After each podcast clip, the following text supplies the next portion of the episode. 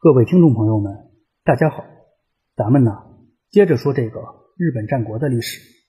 上一回我主要是对朝韩历史的相关背景做了些补充，也对速斩明尊之子大国主神的基本情况做了介绍。之所以用了相当的篇幅来讲述朝韩起源问题，是因为这部分内容既与速斩明尊的故事有关联，也与日本的起源问题有联系。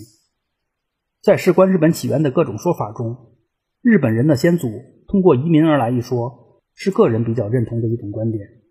考虑到过去渡海的难度，朝鲜半岛无疑是最可能实现渡海到日本的地点了。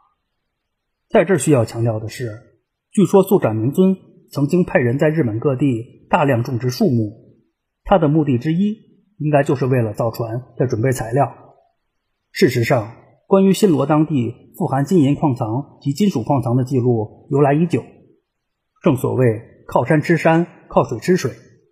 恐怕在速斩明尊时代，朝鲜半岛的陈韩势力就已经用金属矿藏与马韩及日本进行交易，进而又发展出了海上贸易。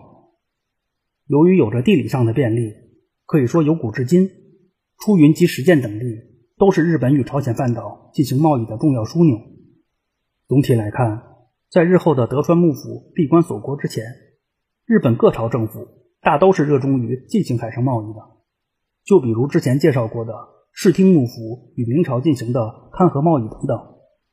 啊，当然，关于速长明尊造船的原因，也不排除他是想在新罗大量攫取矿藏并运回日本。毕竟日本资源匮乏一事是先天不足造成的，估计在任何时代这都是现实存在的问题。应该说呀，除去一部分日本人抱有狼子野心的因素以外，先天的资源不足，也是促使日本不断发动对外战争的因素之一。啊，说到这儿呢，还得说句闲话。对速展明尊与朝鲜半岛关系的考证，咱们只是从吃瓜群众的角度，把它当成纯粹的历史问题来看待。可也不能排除有别有用心的人或国家借助解读历史来达到不可告人的目的。关于这一点，各位见仁见智就是了。啊，咱说回来。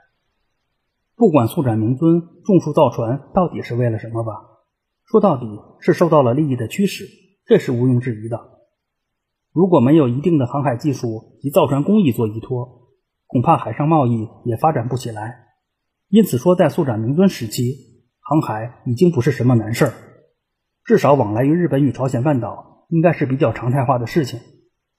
鉴于速展明尊只是伊邪那岐的儿子，从技术发展的角度来说，在伊邪那岐时代，即使航海存在诸多困难，可是由朝鲜半岛渡海到日本也是可以实现的事情。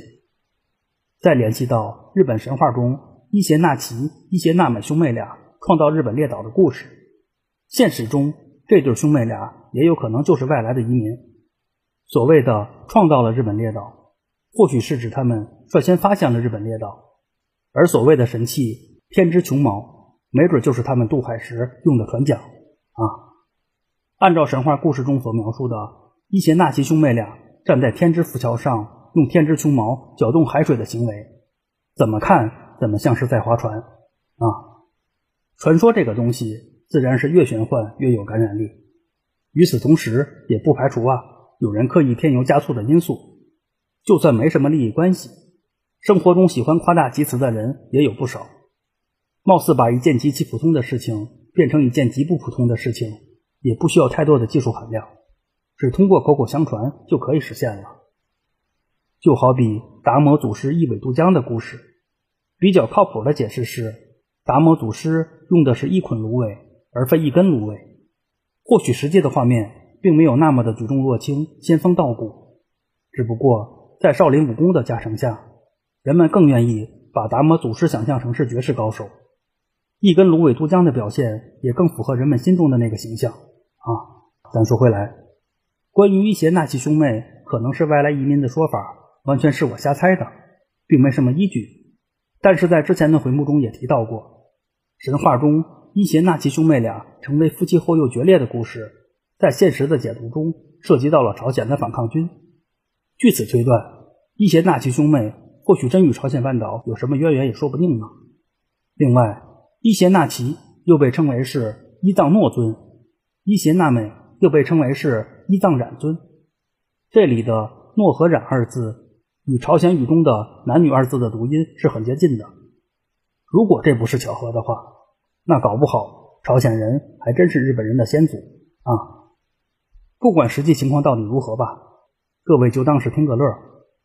相比于伊邪那岐夫妻，素斩明尊与朝鲜半岛的关联无疑要确凿得多。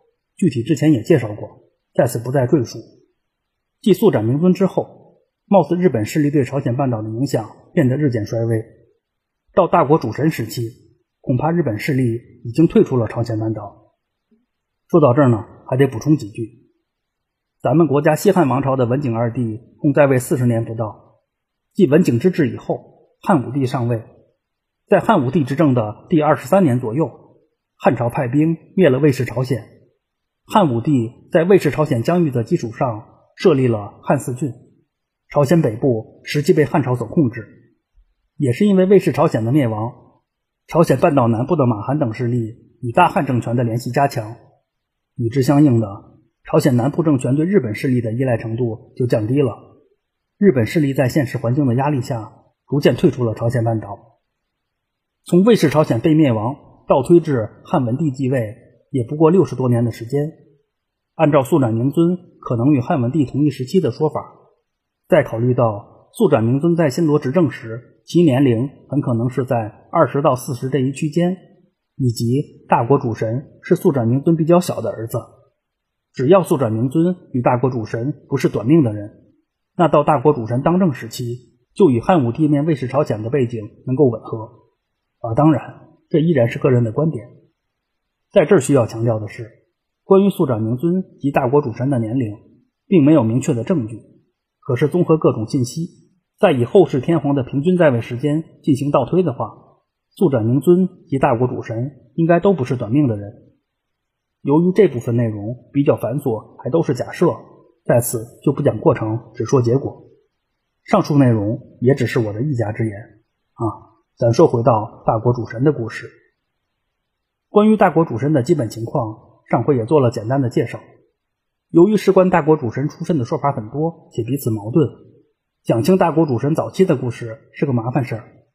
毕竟啊，咱不是讲日本神话，此处姑且就略去。这并不是说不讲大国主神早期的经历，我只是要着重介绍大国主神成为出云之主以后的事情。在这一过程中，如果涉及到他早期经历的关键细节的话，还是会从凡人的角度进行相关的解读。关于大国主神，首先要明确一件事，那就是仅从神话角度看待大国主神的话，他的地位并不亚于伊邪那岐夫妻或是天照大神，因为在日本的神话体系中，出云神话是相对独立的存在，而大国主神正是出云神话中的至高神。说到这儿啊，还得插句闲话，提到咱们国家优秀的文学作品。一般都会涉及到四大名著，在这其中，《西游记》与天马行空的想象构筑了一个绚丽多彩的神话世界。比较有意思的是啊，在另一部世界观相对完整的神话小说《封神演义》中，有诸多细节都能与《西游记》互为参照，可是又存在着明显的差异。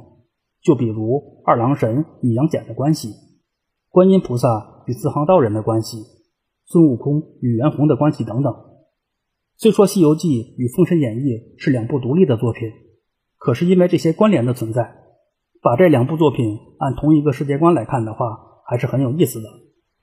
其实啊，出云神话与高天原神话的关系，就有些类似于《西游记》与《封神演义》的关系。但是必须得强调的是，出云神话与高天原神话的关联要更为密切。如果说把高天原神话看作是正传的话，那出云神话。就更像是个番外。番外这个东西，既与主世界观保持着某种一致，又能具备一定的独立性。实际上，日本神话有三大发源地，分别在畿内、出云和九州。以此为参考，把日本神话体系进行细分的话，又可以分出高天原神话、出云神话以及日向神话。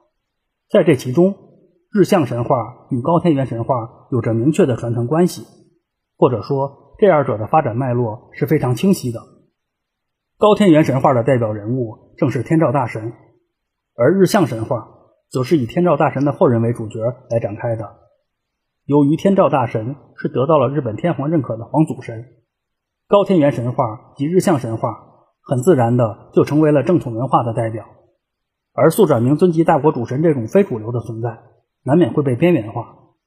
毕竟啊，神话传说也好，历史故事也罢，说到底都是由统治阶级操控，为其自身利益服务的。连接高天原神话与出云神话的关键人物，应该就是速转明尊了。作为三大尊神之一，天照大神的弟弟，速转明尊要真想留在高天原，也不是不可能。只不过呀。速转明尊明显是个不安于现状的人，也正是因为速转明尊脱离了体制，才衍生出了出云神话。而现实中的速转明尊很可能是个游离于中央政权之外的存在，或者说速转明尊是有实力挑战中央政权的地方实力派。也是因为这一点，速转明尊对中央政权持何种态度，也就决定了出云神话会被后世如何对待。继速转明尊之后。其实，大国主神也面临着同样的问题，甚至可以说，大国主神才是真正决定出云神话地位的关键先生。因为就在大国主神执政时期，发生了天孙降临事件。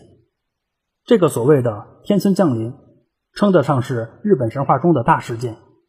也是因为这个典故，后世的日本人都自称为是天孙民族。天孙降临中的天孙，指的就是。天照大神的孙子穷穷楚尊，在神话故事中，天照大神本来是想指派自己的儿子天忍岁耳命去接管委员中国，也就是说，天孙降临本来应该是天子降临。可天忍岁耳命在下界之前，看到委员中国并非如老娘所描述的那样一片祥和，索性就打起了退堂鼓。也不知道啊，是不是为了甩锅？天忍岁耳命。很及时的就生了个儿子，也就是天照大神之孙穷穷楚尊。说起来，这个穷穷楚尊的来头着实是不小。他奶奶天照大神就已经是至高神了，而他的姥爷或是姥姥则是高玉产朝日神。之所以不清楚这个高玉产朝日神的性别，是因为他可是与真正的创世神天域中主神同一咖位的原始神。除了天域中主神。及高玉产朝日神以外，还有一位是神产朝日神。从出现时间上来说，高玉产朝日神与神产朝日神都是在天域中主神出现后才形成的。这老三位作为最早出现的神，也被称作是造化三神。应该说呀，在日本的神仙中，没有性别且单身，恰恰是一种资历的体现。关于天孙的背景，咱先介绍到这儿。在继续后边的故事之前。有必要把刚刚提到的一个概念“委员中国”再介绍一下。如果说呀，把高天原看作是天界的话，那委员中国就是与天界对应的人间，而实际上，委员中国就是代指了日本。建立了委员中国的正是大国主神。在这需要特别强调的是，作为委员中国核心的出云国是存在于传说中的，并非实际上的出云国。只不过联系到现实，个人认为这两个出云国是一回事儿。在领土范围上，这二者或许有所差异，但总体来说都是在同一区域。众所周知，日后日本战国时代的中国地区就包括了出云国，而日本出现中国地区这个叫法的原因，有可能就与委员中国的神话传说有关。啊，当然，其有据可考的来源，应该是在日本的南北朝时代。山阴、山阳两道被合称为是中国地区啊。考虑到现实中的大国主神不可能统治着全日本，而天照大神也不可能没有个落脚地，个人认为，所谓的委员中国应该就是日后战国时代的西国一带。虽说在神话故事中，天照大神及众神是居住在高天原的，人间就没他们什么事儿。可是从现实层面解读神话故事的话，天照大神应该是活跃在日本中东部地区的中央政权，而速斩明尊及大国主神，则是在偏远些的西日本沿海地区逐步做大的。